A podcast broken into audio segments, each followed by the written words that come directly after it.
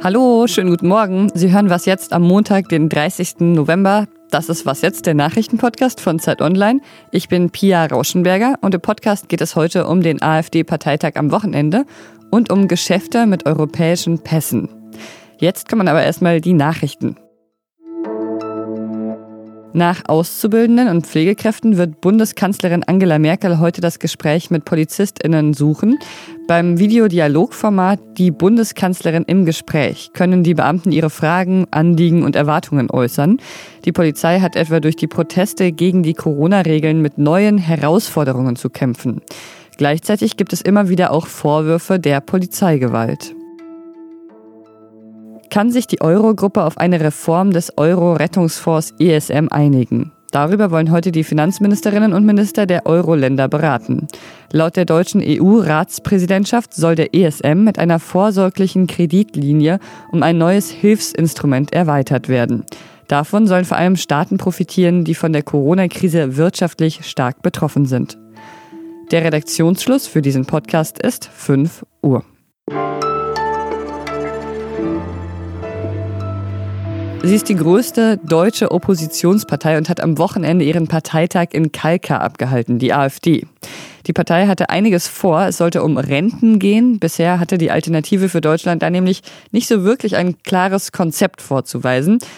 Gleichzeitig ist die Partei gerade tief gespalten mit so Wirtschaftsliberalen wie Jörg Meuthen auf der einen Seite und dann eben Rechtsaußenleuten wie Gauland oder Höcke auf der anderen.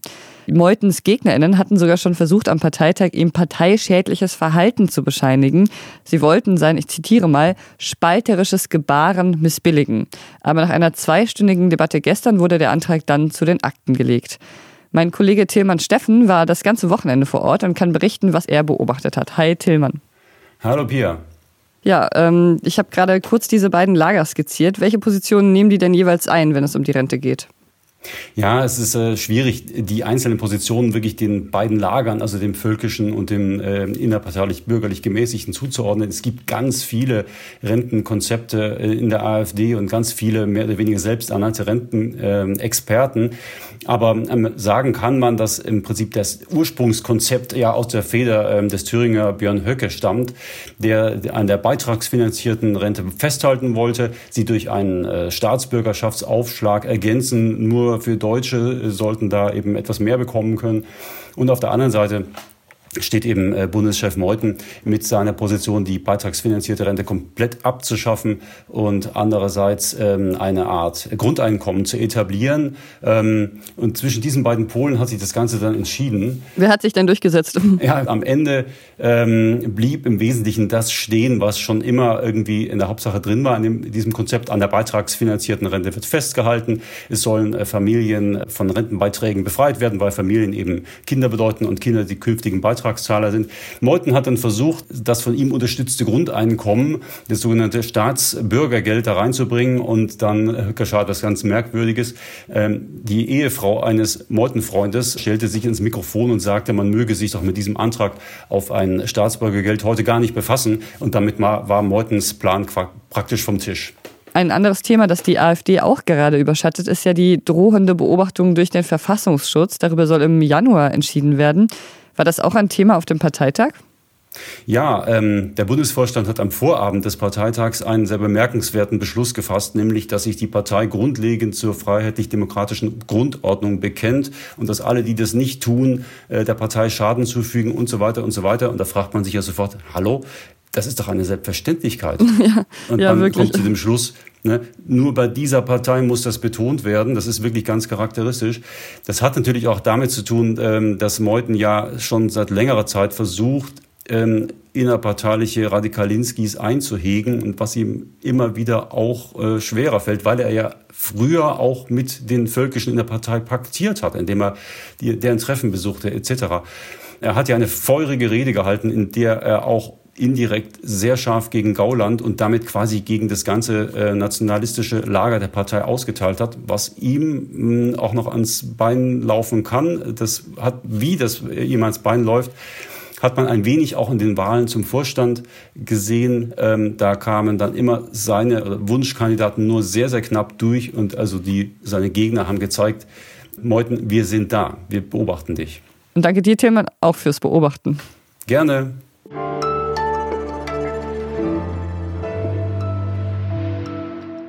Und sonst so? Ein Tier ist mir dieses Jahr wirklich aufgefallen. Wildschweine. Die haben es nämlich überraschend oft in die Nachrichten geschafft. Wildschweine, die aus der Ostsee stürmen, Wildschweine, die Laptops klauen, Wildschweine, die in einem Kaufhaus randalieren, wie jetzt gerade am Wochenende in Dinslaken. Verletzt wurde aber niemand. Und manchmal denke ich dann so, wir haben ja gerade leider alle nicht so viele Möglichkeiten, uns mal so richtig daneben zu benehmen auszurasten, einfach zu eskalieren. Und äh, mir fehlt das schon, muss ich sagen. Und deshalb ähm, denke ich dann manchmal, vielleicht machen die Wildschweine das ja stellvertretend für uns. Und das finde ich irgendwie schön.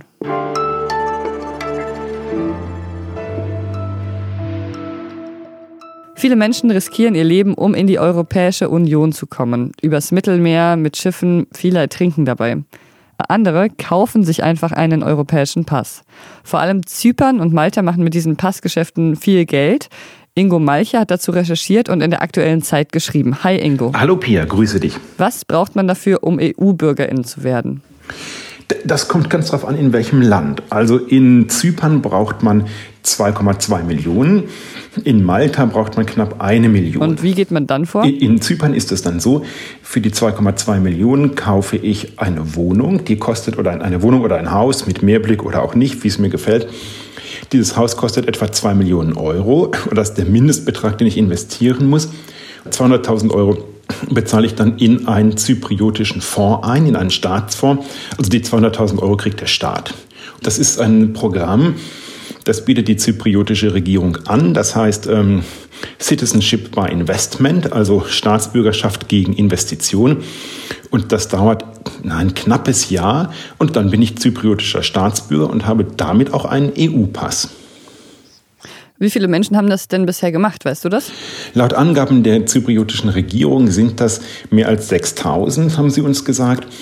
Und dazu, also das haben 3000 etwa beantragt und 3000 sind dann weitere Familienangehörige, die in diesem Zusammenhang auch Staatsbürgerschaften gekauft haben. Mir kommt das schon etwas äh, zynisch vor. Ich meine, es gibt Menschen, die riskieren im Mittelmeer ihr Leben, um in die EU zu kommen. Und selbst wenn sie es schaffen, können sie noch nicht damit rechnen, dass sie eine dauerhafte Aufenthaltserlaubnis bekommen. Und andere kaufen sich einfach einen Pass. Also fair ist das nicht gerade, oder? Nein, überhaupt nicht. Also es ist nicht nur nicht fair. Manche riskieren ihr Leben im Mittelmeer, um es in die EU zu schaffen und ähm, hausen dann in, in fürchterlichen Verhältnissen in Flüchtlingslagern auf Griechenland, was ja nicht ganz weit weg ist von Zypern und andere äh, fliegen mit dem Privatjet nach Zypern oder Malta und bekommen dort den roten Teppich ausgerollt. Das ist nicht nur nicht fair, es ist auch hochproblematisch, weil im Zuge der Recherche zu diesen sogenannten goldenen Pässen haben wir auch mit mehreren Strafermittlern und Kriminalbeamten in unterschiedlichen europäischen Ländern gesprochen und die sagen, diese goldenen Pässe und dieser Passkauf seien das Einfallstor für Kriminelle in Europa. Und zwar wir sprechen da von Wirtschaftskriminalität, insbesondere von Geldwäsche. Wenn man einmal einen europäischen Pass hat, kann man europaweit damit Geschäfte machen, Bankkonten eröffnen, man kann sich überall niederlassen, man kann grenzenfrei innerhalb Europas reisen. Und das können natürlich Leute, die Geld zu waschen haben, wunderbar nutzen. Zypern profitiert davon, die Europäische Union äh, möglicherweise eher nicht. Aber ist es dann auch rechtlich verboten? Rechtlich ist es mindestens eine Grauzone. Die Europäische Union hat ein Vertragsverletzungsverfahren gegen Zypern und Malta eingeleitet. Und sie hat Bulgarien, wo es ein ähnliches Programm gibt, Fragen dazu gestellt. Und das Problem dabei ist eben dies. Jeder Staat hat das Recht, Bürgern oder Menschen die Staatsbürgerschaft seines Landes zu geben. Dagegen ist, dagegen ist erstmal nichts einzuwenden. Die Europäische Union oder die Europäische Kommission sagt, das stimmt zwar, aber es kann nicht sein, dass man Staatsbürgerschaften einfach verscherbelt und damit letztens auch den Zugang zum europäischen Binnenmarkt einfach so verkauft. Die EU-Kommission macht außerdem geltend, dass in diesem Falle, wenn ich meine Staatsbürgerschaft kaufe, mir letzten Endes jegliche Bindung zu diesem Staat auch fehlt. Und Sie finden, dass das nicht vertragstreu ist und nicht den europäischen Verträgen entspricht. Da wird man sich jetzt ein paar Jahre lang wahrscheinlich streiten drüber. Danke, Ingo, erstmal bis hierhin. Ich danke dir, Pia. Und äh, Ingos Text finden Sie in der aktuellen Ausgabe der Zeit. Das war's äh, von mir und dieser Ausgabe von Was jetzt? Sie können uns erreichen wie immer unter wasjetzt.zeit.de. Ich bin Pia Rauschenberger. Machen Sie es gut. Ja, ja, sorry, ich drücke manchmal aus Versehen die Stummschalttaste, wenn ich das äh, mein Handy so eingeklemmt habe. sorry. Okay, also du hörst mich und ähm, die Aufnahme läuft, ja?